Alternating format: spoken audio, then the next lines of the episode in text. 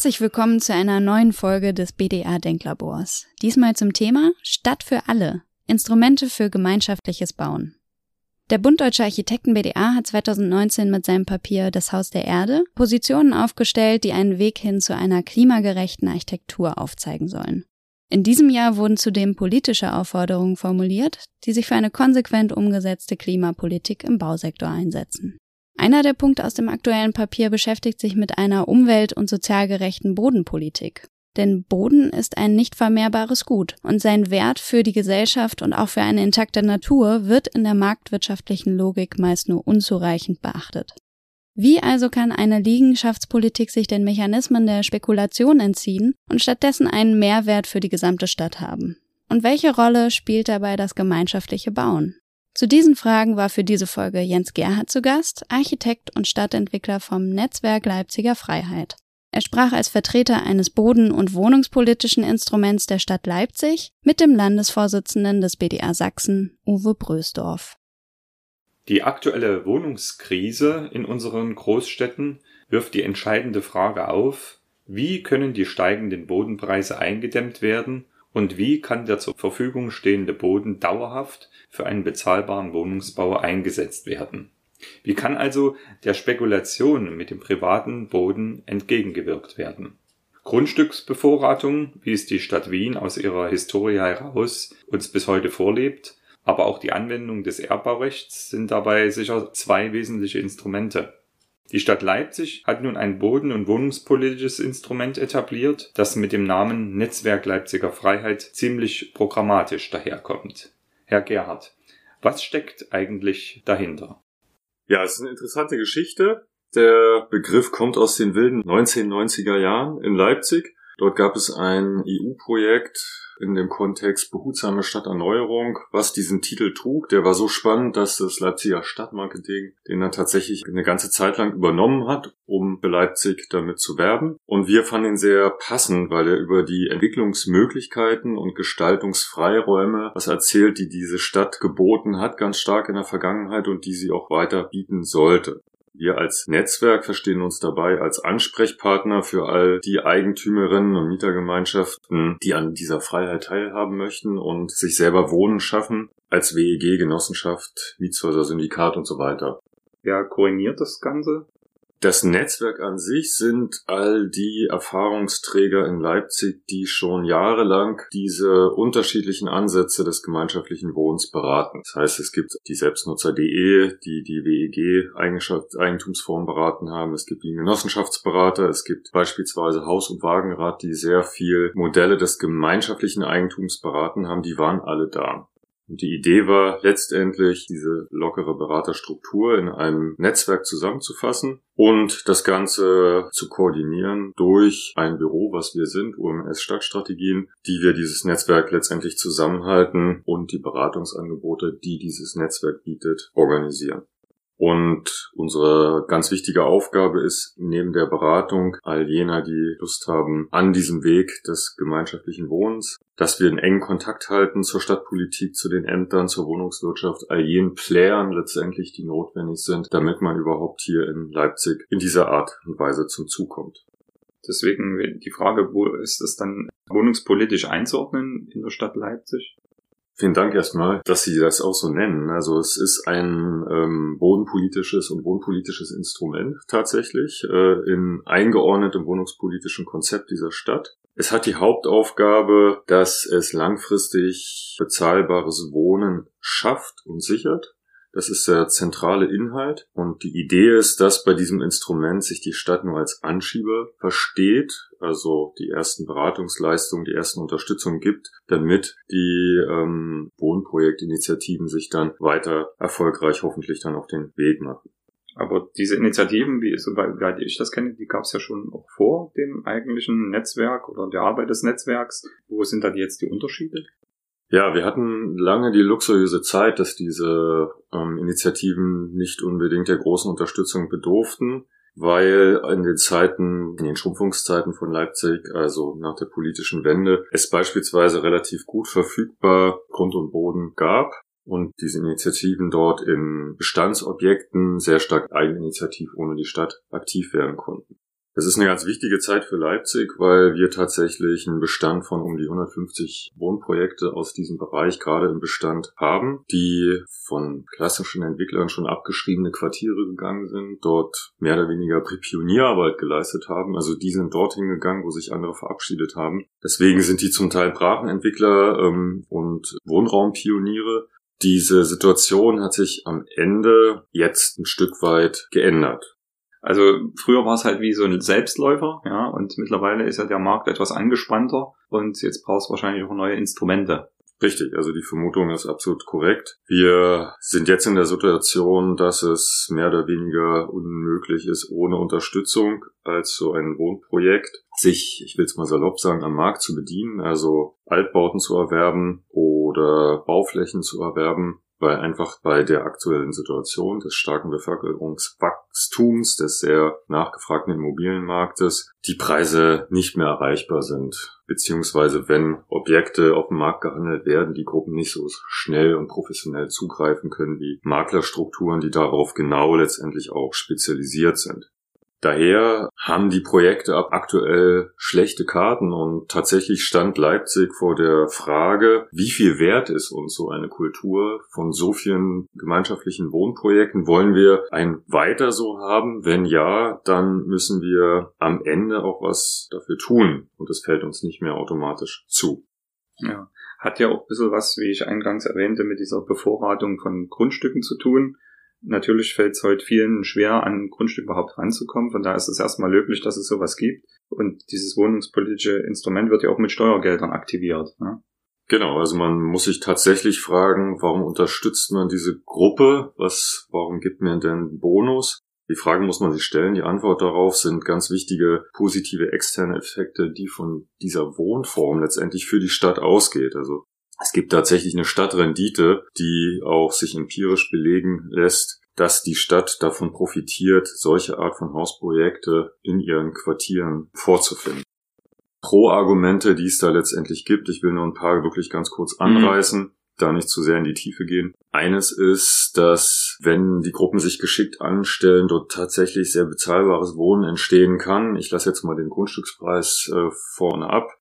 Es geht darum, dass im Altbaubereich durch Eigenleistung auch die Projekte bis zu 40 Prozent günstiger sein können oder im Neubaubereich um zu 20 Prozent günstiger durch Teilhabe an der Planung, aber ganz wichtig im Neubaubereich auch, dass man Bauträgerpauschalen eben nicht zu entrichten. Was, was ein sehr wichtiger Aspekt heutzutage ist, wenn wir darüber reden, dass in den Großstädten die Flächen knapper werden, die Projekte gehen zumeist sehr flächeneffizient um. Das heißt, es wird darauf geschaut, dass man bestimmte Funktionen, bestimmte Flächen sich teilt, solche Gemeinschaftsflächen. Das heißt, alle nutzen im Haus eine Werkstatt, nicht jeder hat seine eigene Werkstatt. Es gibt Gästezimmer, sodass äh, nicht jede Wohnung Zimmer vorhalten muss, die man sich teilt. Also weniger privat und mehr dann in Gemeinschaft zu mhm. leben, um einfach mit weniger auszukommen, aber dann doch diese soziale Mischung irgendwo zu etablieren. Ne?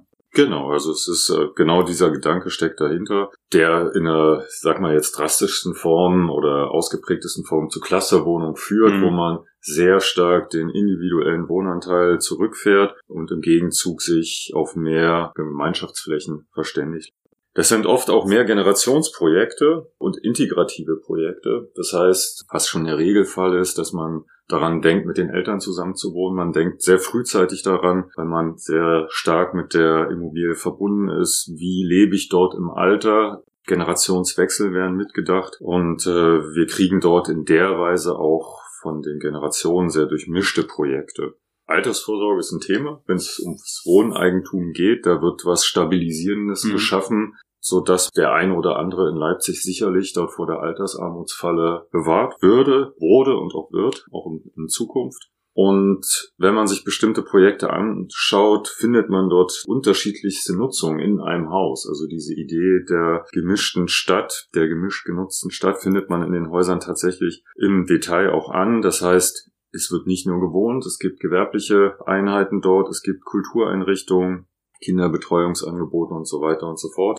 Also das ist natürlich auch ein Riesen, jetzt sind wir wieder beim Thema Stadtrendite, eine mhm. Riesenbereicherung fürs Quartier, nicht nur einseitige homogene Funktionen dazu haben, sondern vielschichtige. Und weil die Flächen knapper werden, sind solche Projekte auch stärker zu Kompromissen bereit, auf welche Flächen die gehen. Das heißt, städtebaulich schwierige Lagen werden tatsächlich von denen absorbiert, die nehmen sie sich an, finden dort sehr kreative Lösungen. Wir werden auf ein Projekt nachher auch noch zu sprechen kommen, was auch in einer verkehrstechnisch sehr schwierigen Situation eine hervorragende Lösung gefunden hat. Also auch da jemand zu haben, der in schwierigen äh, Lagen geht und dort noch Nachverdichtung realisiert, ist sicherlich ein wichtiger Beitrag für die Stadt, wovon die Stadt selber profitieren kann.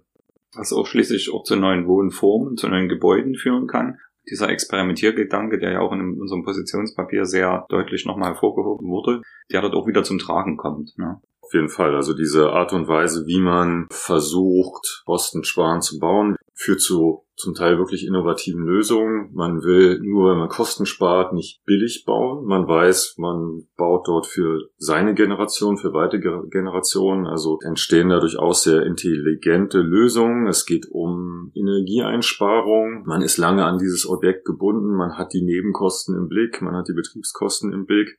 Man hat natürlich auch einen Bezug. Ne? Also das ist ja das, was man sonst nicht hat. Dann hat man ein Renditeobjekt als Mietobjekt und irgendeiner verdient dran, aber so hat man Teilhabe in allem ne? und auch eine gewisse Mitgestaltung und Mitsprache, genau. ne? was immer ganz löblich ist.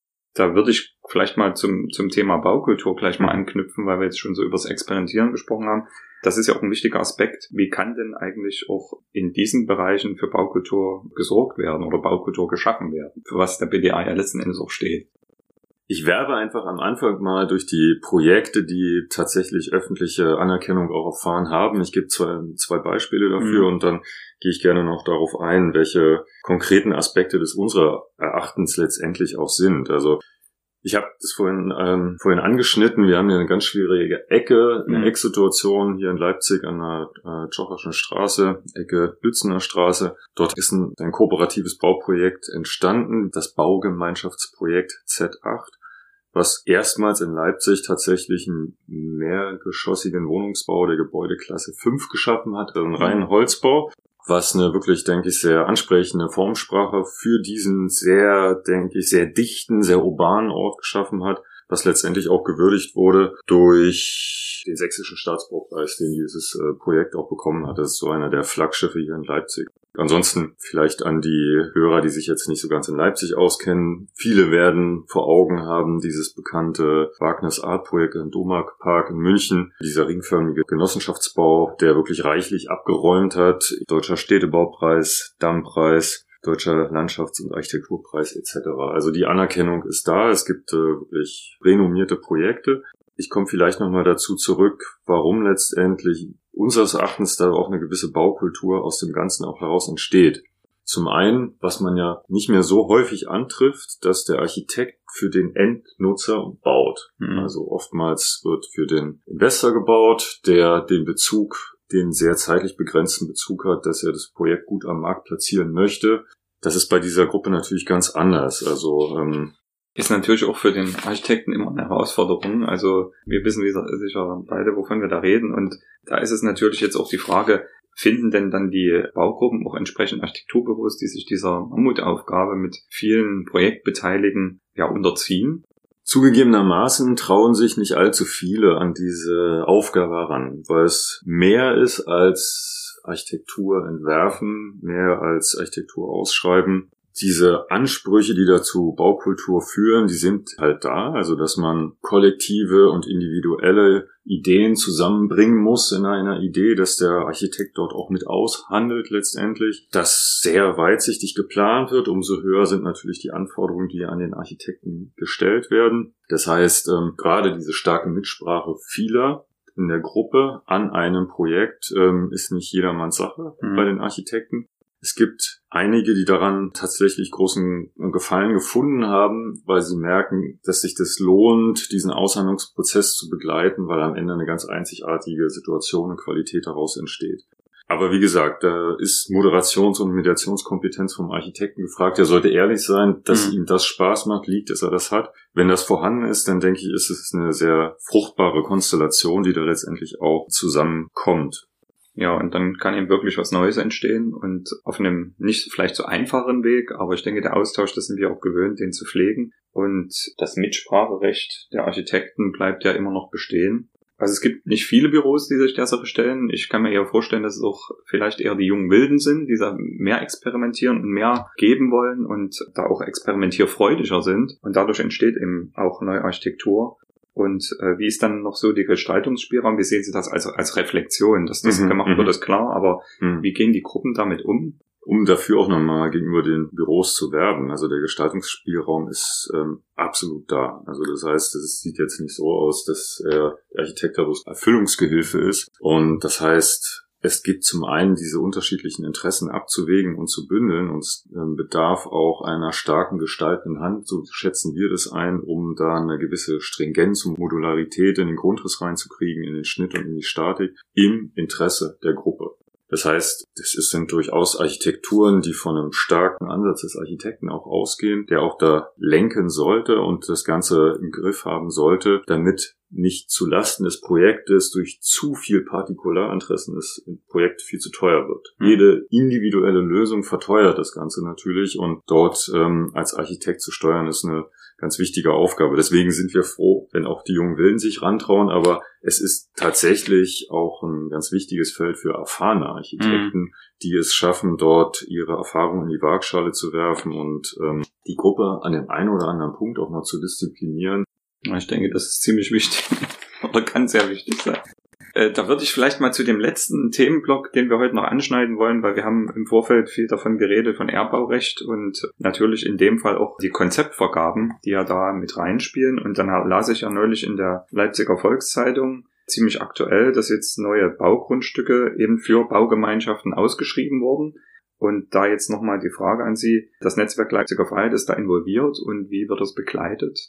Ich erlaube mir so ein bisschen grundsätzlich auszuholen, ähm, denn bisher habe ich ja beschrieben, wie wir als Netzwerk solche Wohnprojektinitiativen durch Beratung unterstützen. Das Ganze funktioniert nur, wenn wir zu etwas beraten können, was bereits im Fluss ist. Das heißt, wenn die Gruppen überhaupt Zugang zu Grund und Boden haben. Das heißt, ohne dieses Angebot, was Sie jetzt angesprochen haben, sind wir ein zahnloser Tiger. Mhm. Deswegen ist dieser Schritt eminent wichtig, dass der Stadt dieses Thema so viel wert ist, diesem Thema auch Raum zu geben, Flächen anzubieten das Thema Konzeptverfahren ist nichts anderes, als dass die Stadt Grundstück zur Verfügung stellt zu einem idealerweise fixierten Preis. In einem transparenten Verfahren bewerben sich Gruppen drauf. Mhm. Die Gruppen sollten den Zuschlag bekommen oder die Gruppe auf das Grundstück, welches letztendlich die beste, nachhaltigste Idee hat, die am meisten zum Gemeinwohl dieser Stadt beiträgt. Das mhm. ist so die Überschrift dessen.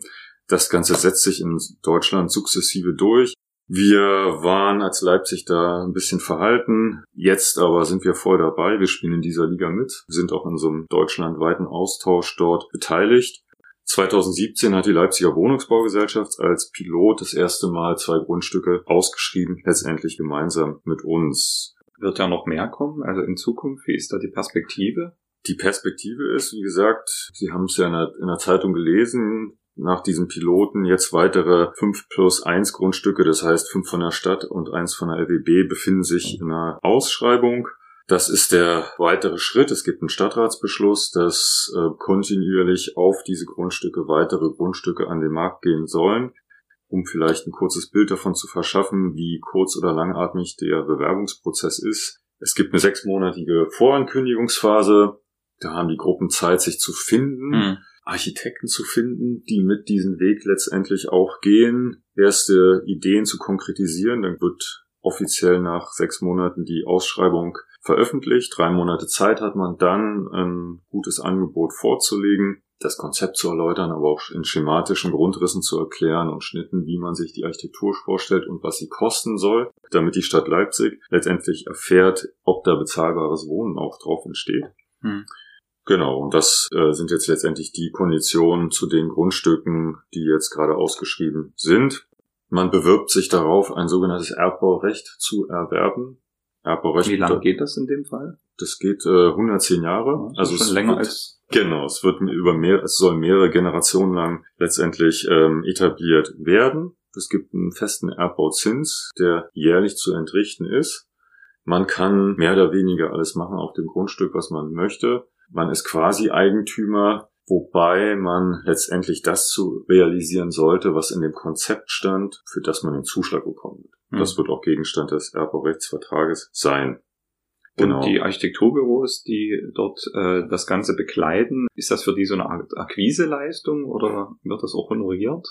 Wir können da bedingt eingreifen. Also unser Standpunkt ist klar, das ist eine, eine, Leistung, die entgolten werden sollte von den Büros, was auch dazu führt, dass die Gruppen sich das erste Mal prüfen, ob ihnen das Thema so viel wert ist, dass sie auch dafür ein Honorar, ein kleines Honorar in die Hand nehmen. Wir haben in Absprache mit der AK Sachsen dort einen Weg gefunden, dass ein faires Honorar beispielsweise wäre, dass man um die 300 Euro je Wohn- oder Nutzungseinheit dem Architekten für sowas auch übergibt, um so einen schematischen Grundriss zu entwickeln.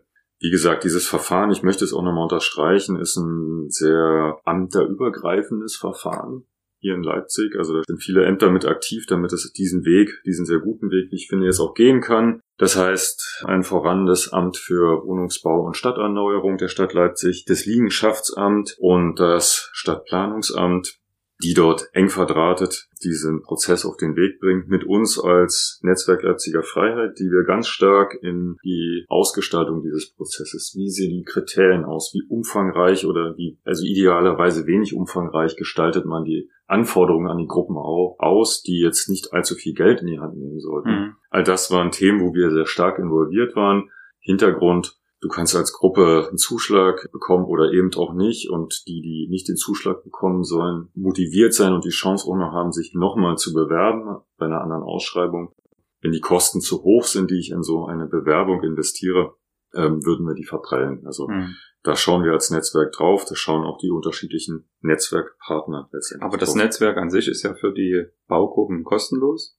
Das ist also wirklich ein Input, den man da als Baugruppe bekommt, um eben so ein Projekt, was ja doch dann ziemlich lange dauert, und äh, mit mehreren zusammen dann auch äh, ja ausgehandelt werden muss. Ja, mhm. man muss eine Genossenschaft gründen, also müssen sich die Baugruppen müssen ja auch irgendwie eine Rechtssicherheit haben, ja, Ausstiegsklauseln etc.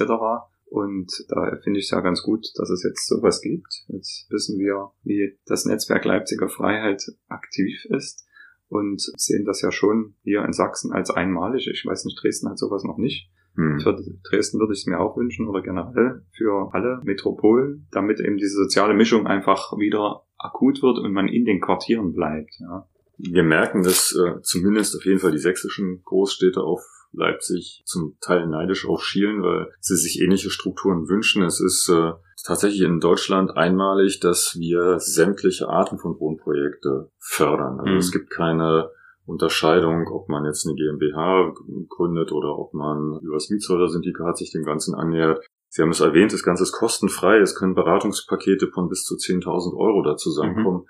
Wenn Konzeptberater, aber auch Architekten, die bei uns als Fachberater aktiv sind, dort tätig werden, Juristen, Steuerberater, all das, wenn sich so ein Paket zusammenschnürt, dann ist das eine ganz wichtige Starthilfe. Daher auch schon an der Stelle auch wirklich mein Dank an die politischen Entscheidungsträger in Leipzig, die dafür auch Mittel bereitgestellt haben. Ja, dann sehe ich das ja alles auf einem guten Weg. Hoffe, dass es weitergeht. Und es wäre jetzt noch die Frage für die, die es interessiert, was so aktuell ist. Äh, wie sehen bei Ihnen so die nächsten Veranstaltungen aus bezüglich dieses Verfahrens? Wer wichtige Fragen auf dem Herzen hat, wer noch eine Gruppe sucht oder Gruppen, die größer werden wollen, können am 17.09. diesen Jahres zu einer offenen Wohnprojektberatung kommen. Die Termine findet man, denke ich, gut angekündigt bei uns auf der Homepage und dann gibt es am 27. 28. November diesen Jahres noch den großen Wohnprojektetag wo es auch um das Thema Konzeptverfahren geht, aber abseits davon ganz andere Themen, auch bodenpolitische Themen, dort von all den Projektinitiativen in Leipzig auch diskutiert werden, zusammen mit Ämtern und externen Akteuren, um das Thema noch stärker in Leipzig auch zu pushen. Dann bedanke ich mich bei allen Hörern und bei Ihnen, Herr Gerhard, für die interessanten Einblicke in die Arbeit des Netzwerks Leipziger Freiheit und wünsche Ihnen viel Erfolg für die Zukunft, wegweisende Projekte und dass ihre Arbeit ein Motor für alle Städte werden wird.